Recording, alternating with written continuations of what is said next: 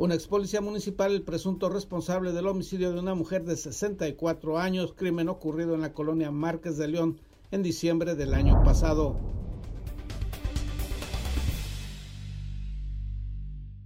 Obsoleto e ineficiente el sistema de radiocomunicación de la Policía Municipal de Mexicali.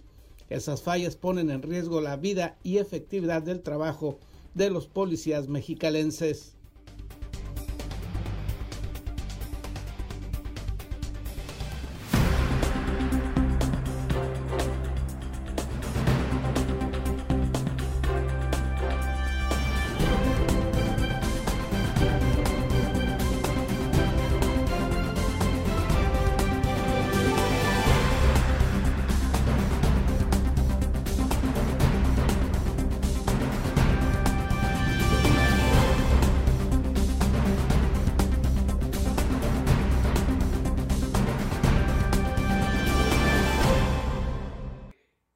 Bienvenidos a Zona Periodística este viernes 6 de agosto de 2021. Este noticiario es una coproducción del periódico El Vigía, Canal 66 de Mexicali y en La Mira TV, la plataforma digital de Ensenada.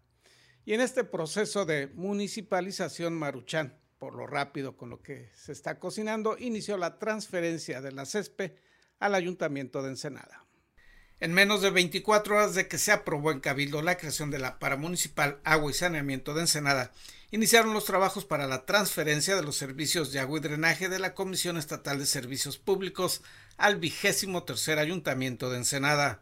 Eh, hoy fue una reunión previa de coordinación, mañana se inicia formalmente, mañana tenemos la visita del secretario general de gobierno y tenemos eh, también la visita del secretario del el agua del estado, Salomón Faz.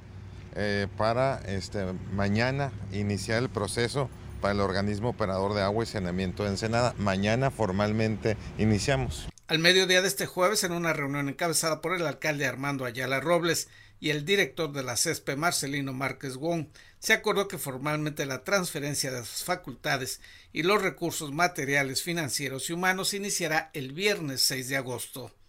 Se nos va a notificar la designación de un coordinador de la transición. Entonces, este, esto lo estimamos que sea mañana. En la propuesta que presentó ayer no está incluido San Quintín, ¿cómo queda? Sí, vamos a seguir responsables de San Quintín. Ellos tienen un año para la creación de su paramunicipal y mientras eh, ellos eh, creen la paramunicipal que va a operar, eh, lo que es la distribución y saneamiento de aguas, pues vamos a seguir apoyando a San Quintín. Entrevistado al término de esa junta, el presidente municipal señaló que si bien la propuesta presentada en Cabildo para la creación del organismo operador no se hace referencia específica al municipio de San Quintín, el gobierno municipal en Senadense atenderá por un año los servicios de agua y drenaje de la sexta municipalidad de Baja California. Anunció asimismo que al iniciar el proceso de transferencia se nombrará un coordinador que será el enlace entre el organismo estatal y el municipal.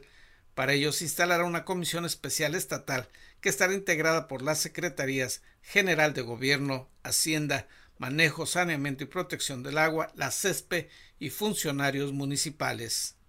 Tenemos 60 días para trabajar en los reglamentos y aprobar los reglamentos pero ya formalmente a partir del día de mañana ya iniciamos. Se contempla que la transferencia de los recursos se realice en un plazo de cinco días y se tendrá hasta el mes de octubre para la elaboración del reglamento interno de la nueva paramunicipal.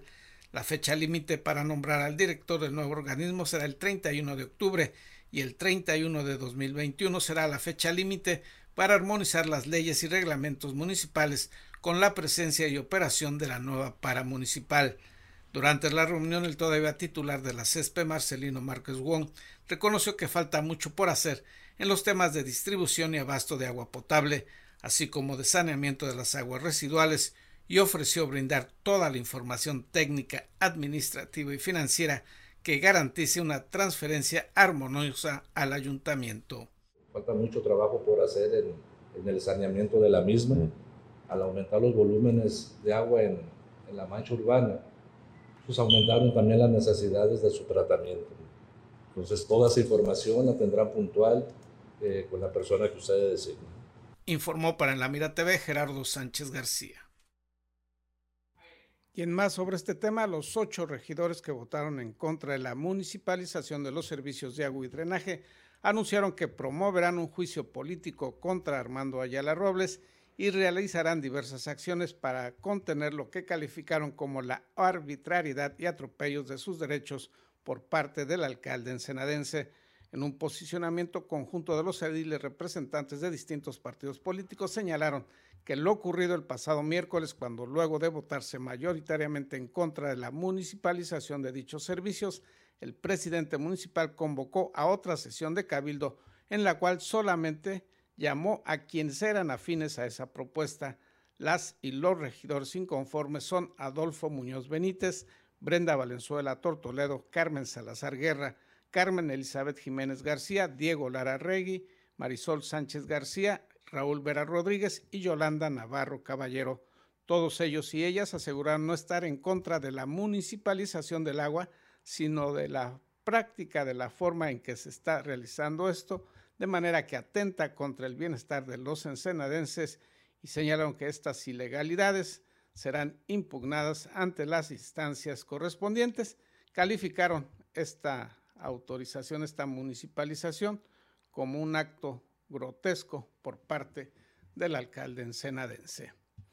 Y vecinos de la calle Ámbar afirman que se realizan obras no para resolver los problemas, sino solamente para callar las quejas de los vecinos. Continúan las obras del gobierno de Ensenada en temas de pavimentación y rehabilitación de las calles. Sin embargo, ciudadanos manifestaron que pareciera que las obras se hacen simplemente para callar las quejas, pues las labores se realizan sin planeación y sin pensar en solucionar el problema.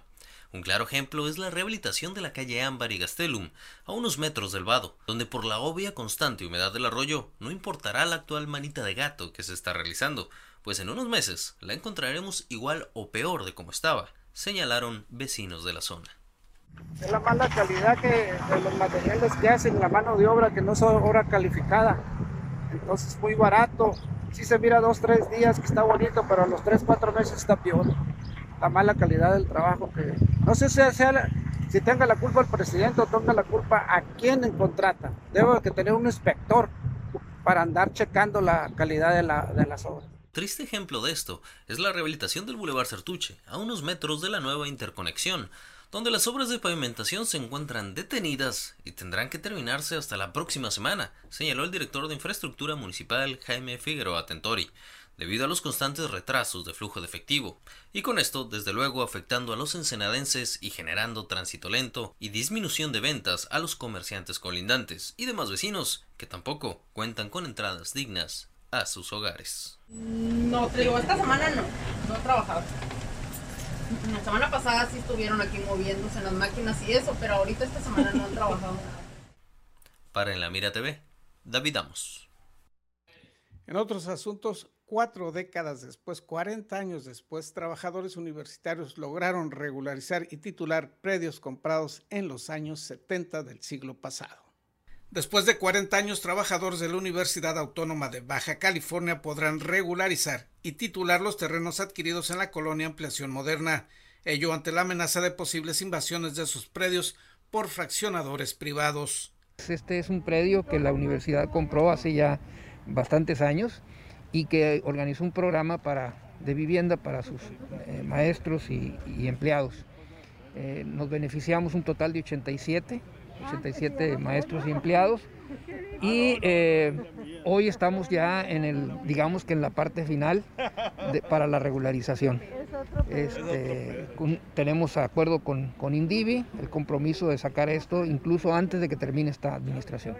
Armando Duarte Moller, vocero de los empleados universitarios, señaló que gracias al apoyo del Instituto para el Desarrollo Inmobiliario y de la Vivienda, se logró finalizar la etapa de regularización de más de 87 lotes e iniciará el proceso de lotificación y trazado vial. Destacó que los predios fueron adquiridos por la UABC desde los años 70 al gobierno del estado y se les otorgaron a los trabajadores de la UABC en pagos vía nómina inmuebles que tenían décadas de haber sido liquidados, pero no se había avanzado en el uso de esas propiedades. Tenemos aquí enseguida un desarrollo que tiene puesto los ojos sobre este terreno Y pues es una situación ahí que hemos estado manejando, pero ya tenemos el convenio con el acuerdo con Indivi de, regularizarlo pues en, beneficio de sus legítimos propietarios. Ayer al mediodía funcionarios del Indivi y propietarios de sus terrenos realizaron una reunión para conocer los avances en la regularización y lotificación para cuando se resuelvan esos procesos atender el tema de la infraestructura de urbanización. Ahorita se está trabajando en el proyecto de lotificación para hacer la asignación de los terrenos y el acuerdo con Indivi es que una vez que esto se haga, este, se titularía en lo personal a cada uno de los propietarios.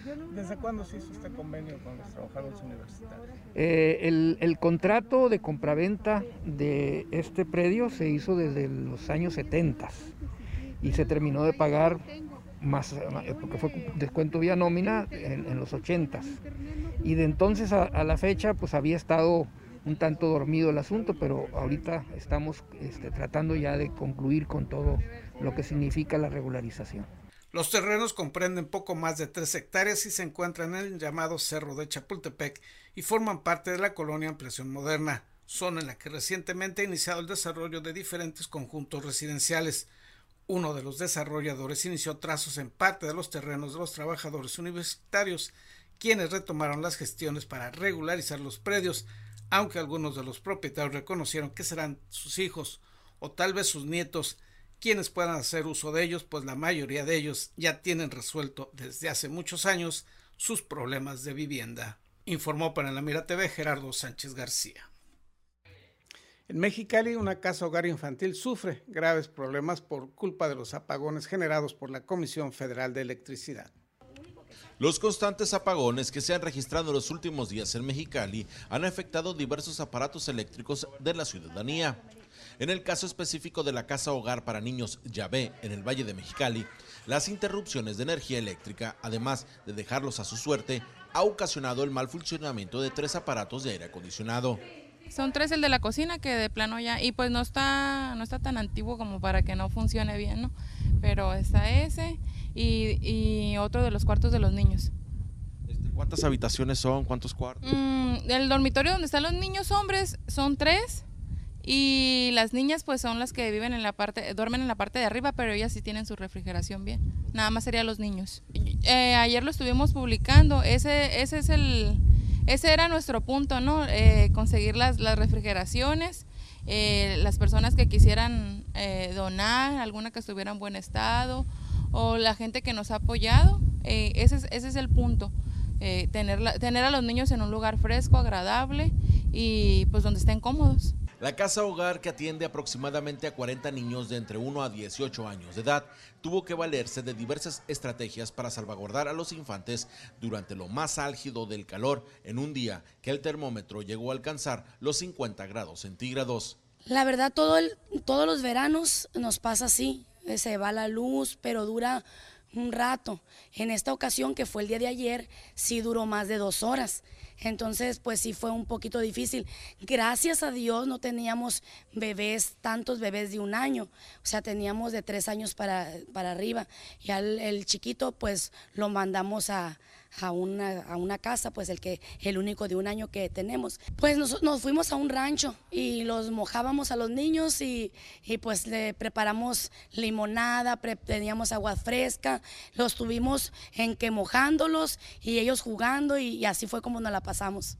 Una vez que se dio a conocer a través de las redes sociales, la ciudadanía y diversos organismos como bancos de alimentos y congregaciones religiosas se volcaron a ayudarlos, ofreciéndoles espacios refrigerados en tanto recuperaban el servicio eléctrico. Las necesidades más apremiantes al momento es de tres aparatos de aire acondicionado, uno de ellos para el dormitorio de los niños. De igual forma, cereales, pastas, pan, arroz o en su defecto apoyo económico. Lo que normalmente nosotros pedimos es despensa. ¿A qué me refiero con despensa? Lo que usted compra en su casa. Fruta, plátano, manzana, pan, jamón, leche, cereal.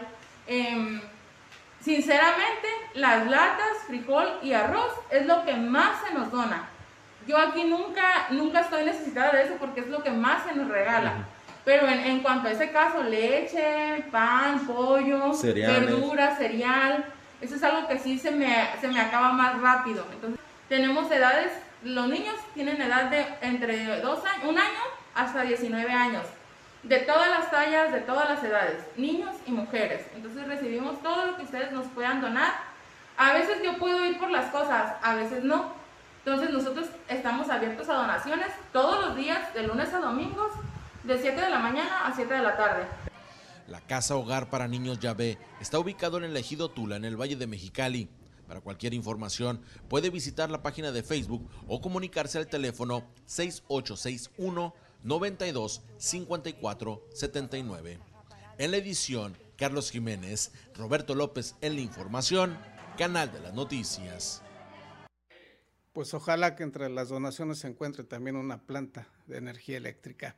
Regresando a la información local, en coordinación con la Asociación Mexicana de Bancos de Alimentos, Fundación Yenova, continuó su, programa de apoyo a grupos vulnerables con la entrega de 647 despensas para el municipio de Ensenada, de las que 147 se entregaron en la delegación del Sausal de Rodríguez a fin de contribuir con la seguridad alimentaria de esa comunidad.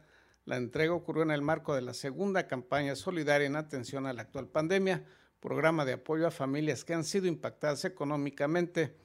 Este donativo se hizo a través del Banco de Alimentos de Ensenada, en cuyo acto estuvieron presentes Mario López, gerente de Asuntos Externos de Yenova, en Baja California, quien dejó en claro que la fundación se encuentra comprometida en trabajar por el bienestar de las comunidades donde opera dicha empresa. El donativo tiene un valor equivalente a 259 mil pesos y para Ensenada fue canalizado por la institución de bancos de alimentos que busca que haya menos personas en inseguridad alimentaria en más de 4 mil pequeñas comunidades de todo el país.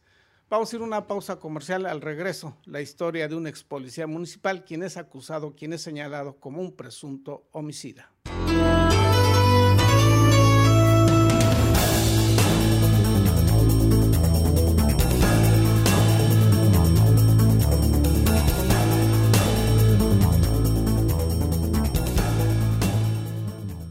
En Daymark Clínica de Ojos ofrecemos un servicio integral a cargo de profesionales expertos en la salud visual. Cuidamos la salud de tus ojos con equipo oftalmológico de última generación, cirugías, tomografías, tratamientos y servicios de óptica. Además, contamos con productos de alta calidad y como siempre, un excelente trato. Acuda a cualquiera de nuestras dos sucursales y confía en la salud de tus ojos en nuestros profesionales. Ofrecemos un amplio surtido de lentes con gran variedad de modelos y tamaños para todas las edades. Daymark, una mejor vista para una mejor vida.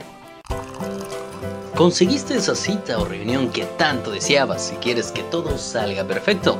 Sin embargo, suelen ocurrir muchas situaciones bochornosas que puedes evitar con simples soluciones. Una de las peores es ensuciar tu ropa con la comida.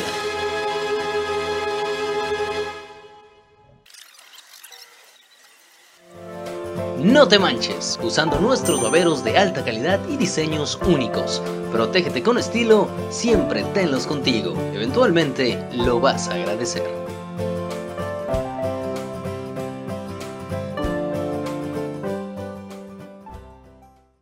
Hola, soy Gerardo Sánchez García y te invito a ver en La Mira TV, la plataforma digital de Ensenada.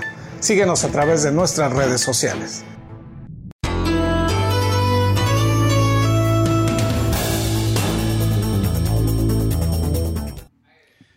Ex policía municipal ensenadense es señalado como presunto, presunto homicida de una mujer de 64 años. El ex policía municipal capturado por su presunta participación en la muerte de una dentista de la colonia Márquez de León había sido detenido 21 días después del violento ataque y por alguna razón no explicada fue liberado. La Fiscalía General del Estado cumplió una orden de arresto contra Raúl N. por los delitos de homicidio calificado y robo de vehículo por su presunta relación en la muerte de la mujer de 64 años. Según la Fiscalía, este individuo está relacionado en los hechos ocurridos el 14 de diciembre de 2020 en un domicilio ubicado en la calle Ignacio Altamirano y Héctor Amigoni de la colonia Márquez de León. A las 10.27 horas de esa fecha, la autoridad estatal localizó el cuerpo de la víctima tendido sobre el piso de la sala con lesiones en el cuerpo producidas por arma punzo cortante. Como producto de la investigación de la Fiscalía Especializada en Delitos contra la Vida, se logró establecer la identidad del presunto homicida, luego se obtuvo la orden de aprehensión en su contra y el sospechoso fue puesto a disposición del juez que lo requería. Las autoridades recuperaron el vehículo que este individuo había robado en el domicilio luego de la violenta agresión contra la víctima. La Fiscalía Estatal informó que el imputado fue policía municipal en Ensenada durante el periodo de 2001 hasta 2019 y abandonó las filas de la corporación por probables problemas de dopaje.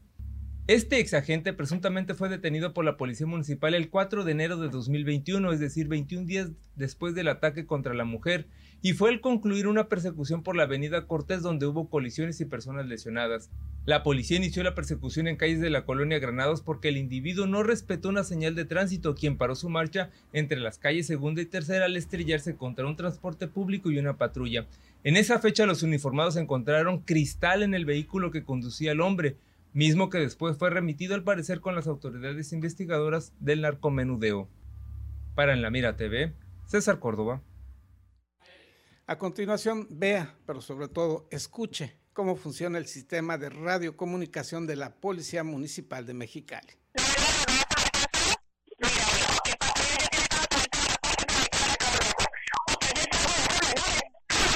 Incomunicada la Dirección de Seguridad Pública en Mexicali por lo obsoleto del sistema de radiocomunicación que por demoras innecesarias o de pura tramitología se pone en riesgo la vida de los agentes. Este, en este caso, ya desde hace algunos meses estamos trabajando con un análisis en el ánimo de, de sacar un diagnóstico real del estado que guarda el sistema de radiocomunicación de la policía. Prácticamente es la herramienta fundamental para para tener este, la interacción eh, operativa en, en calle.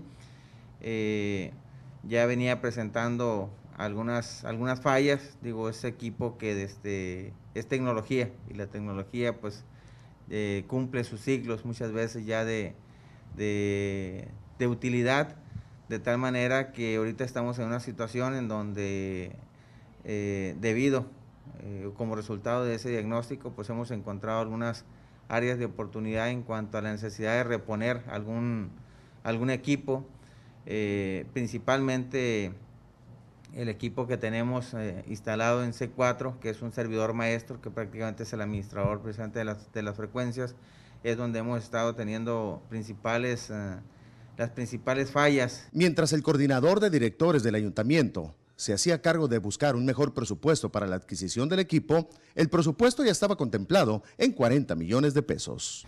Ya afortunadamente, digo, es un proyecto que presentamos ya desde mayo, eh, ha ido, afortunadamente ha ido avanzando de manera significativa. Eh, hoy ya tenemos el, hoy ya me pasaban el, dato que ya tenemos el, recurso, ya tenemos la, la, viabilidad y la disponibilidad del recurso. Y pues aquí de lo que, de lo que se trata es de acelerar los, uh, el trámite con el proveedor de, la empresa Motorola, de tal manera que pues, los trabajos se puedan acelerar y en una fecha pues no muy, eh, no muy lejana, es decir, una fecha inmediata, podamos nuevamente tener eh, el equipo eh, funcionando de manera óptima. Sabemos que es una herramienta fundamental, sabemos que es una herramienta que, desde, que que este, dicta las, ah, las, la operatividad, la comunicación en la operatividad en calle y, y, en eso estamos trabajando actualmente. De momento la frecuencia está funcionando debidamente y se presentan algunas fallas que pueden llevar hasta, hasta una afectación de un 30-40% y eso pues en materia de, comunicación, de radiocomunicación es mucho. Informó para Noticieros Contacto en la Cámara, Cristian Ibarra, Edgar Ponce en la información. Regresando a la información local, reitera el alcalde Armando Ayala Robles el llamado a la población a que acuda a vacunarse en contra del COVID-19. Para contener posibles cadenas de contagio por el virus SARS-CoV-2, el alcalde de Ensenada reiteró el exhorto a la población a completar el esquema de vacunación y a no bajar la guardia en la aplicación de las medidas preventivas. Resaltó que aunque a nivel estatal se reporta una cobertura del 75% en vacunación contra el COVID-19, en los últimos días han incrementado los casos activos de coronavirus. Sigamos eh, aplicando en hacer conciencia y acudir a los centros de vacunación, ya que como ustedes escucharon hay una nueva oleada donde todos nos podemos contagiar, pero estando vacunados evitamos el fallecimiento, las malas noticias. Así que eh, a seguir cuidándonos en el tema de la salud. El alcalde señaló que ante una tercera ola de contagios resulta fundamental que la población mayor de edad que aún no se vacuna acude a las jornadas que continuamente realiza la Secretaría de Salud del Estado.